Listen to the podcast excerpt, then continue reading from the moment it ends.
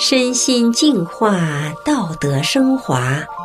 现在是明慧广播电台的修炼故事节目。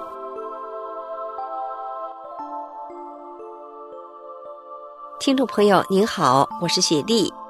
今天和大家分享的故事是幼儿园园长的故事。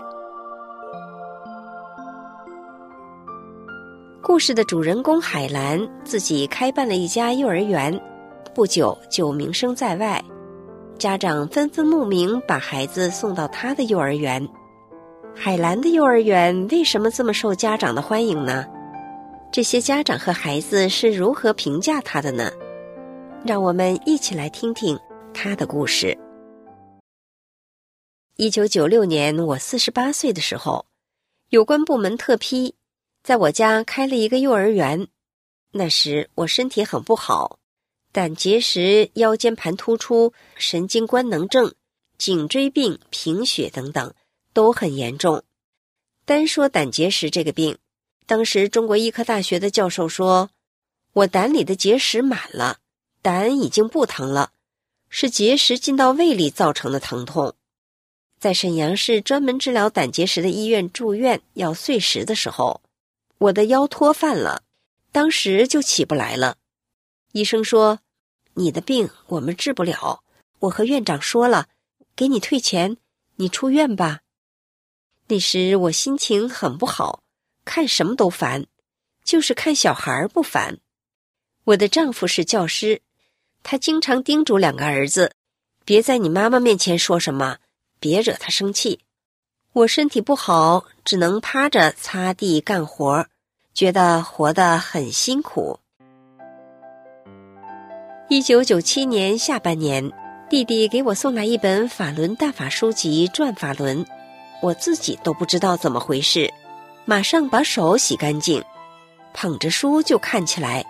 看到书中教人做好人，讲宇宙特性真善忍，越看越入迷，不知不觉的坐着看了一个多小时。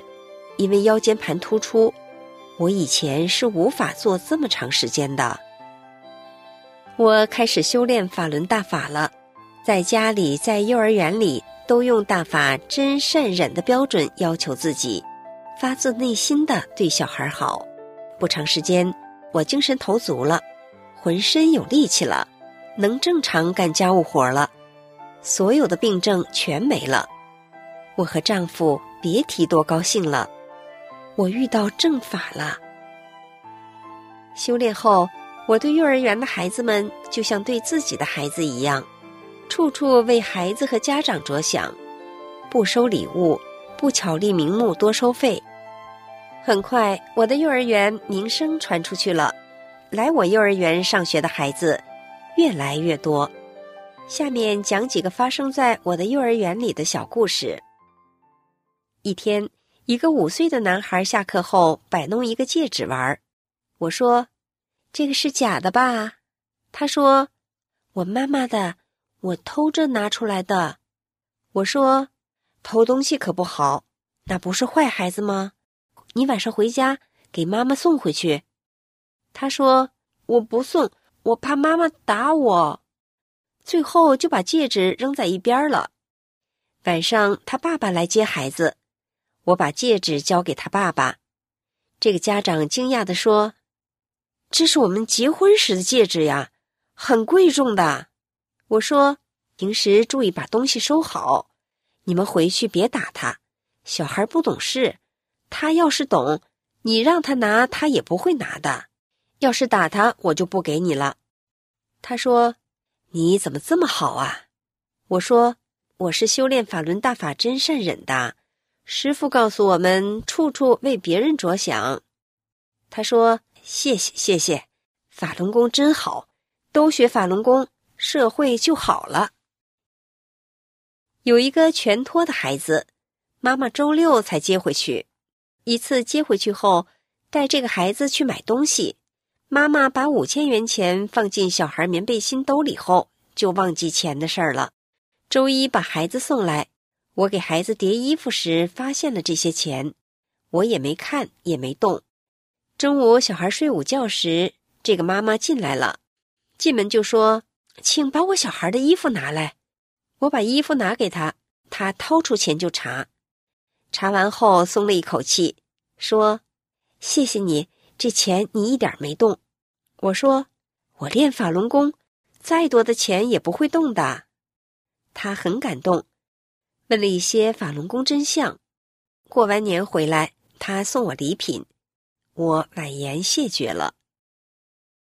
一天早上，一个小男孩的妈妈给他穿袜子的时候。小男孩说：“妈妈，你给我穿破袜子吧。”妈妈问：“为什么？”小男孩说：“我穿破袜子，幼儿园阿姨会给我缝。”他觉得好玩儿。妈妈说：“阿姨不嫌弃你吗？”孩子说：“不啊，阿姨可好了。”这是孩子妈妈后来跟我讲的。我修炼后，发自内心对小孩好。就像带自己的孩子一样，没想到这么小的孩子回家还会学画。有一个小孩非常淘气，一天孩子的妈妈在家里打了他。那小孩说：“幼儿园的阿姨说了，要按真善忍做，不能生气打小孩儿。”他妈妈不生气了，还笑了。这也是孩子妈妈告诉我的。一次，一个小孩把裤子尿湿了，家长没给他带裤子。我想，如果不给孩子换裤子，他这一天得多难受啊！我就联系家长，然后去取裤子。家长是做生意的，离幼儿园不算远。当时旁边一个顾客问我：“你是那个练法轮功的那个幼儿园阿姨吧？”我说：“是呀。”他说：“这附近都知道你对小孩好。”一天，一个三十多岁的小伙子与妻子领着四岁的女孩来了。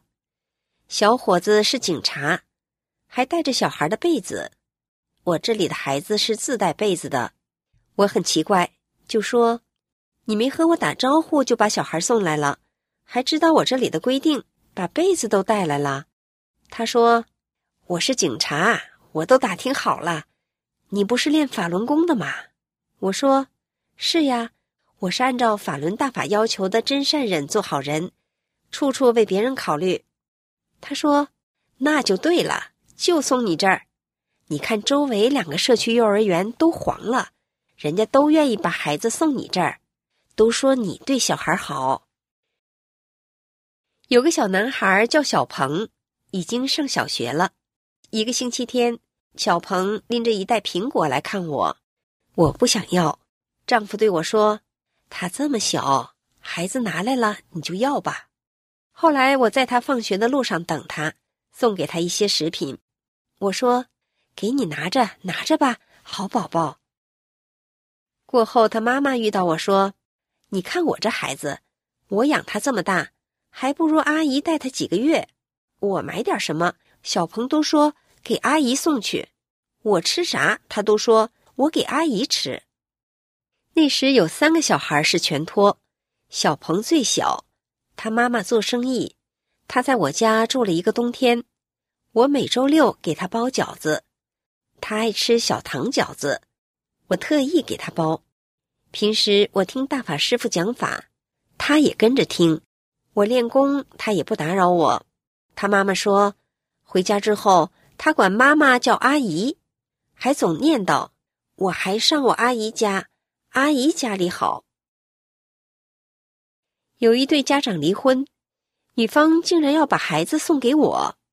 他说：“你心善，对他像自己的孩子一样，小孩也愿意和你在一起。”那时我六十岁了，别人以为我四十多岁。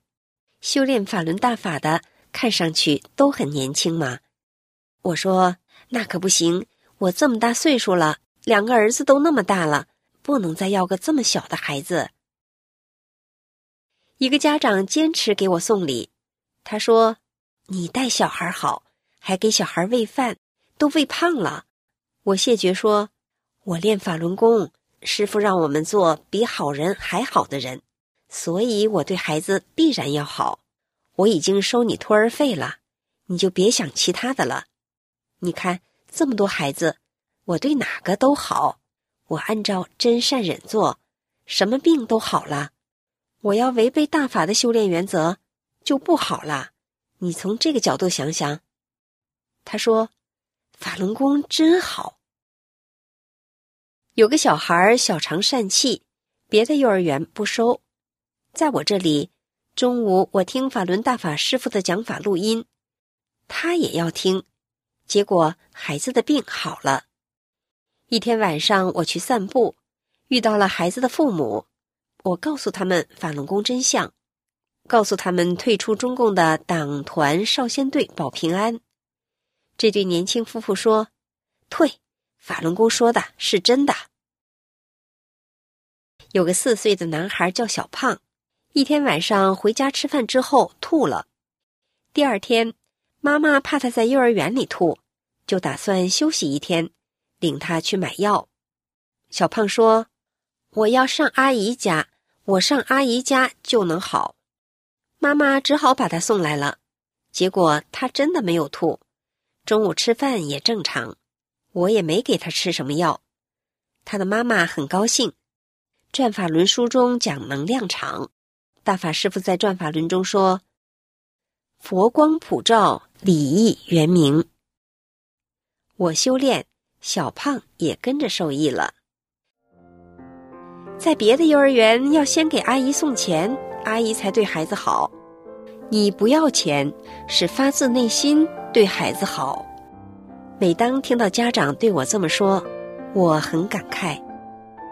我曾是一个被名利所累、病痛缠身的人，是法轮大法真善忍，让我变成遇事为别人着想、以善心待人的人。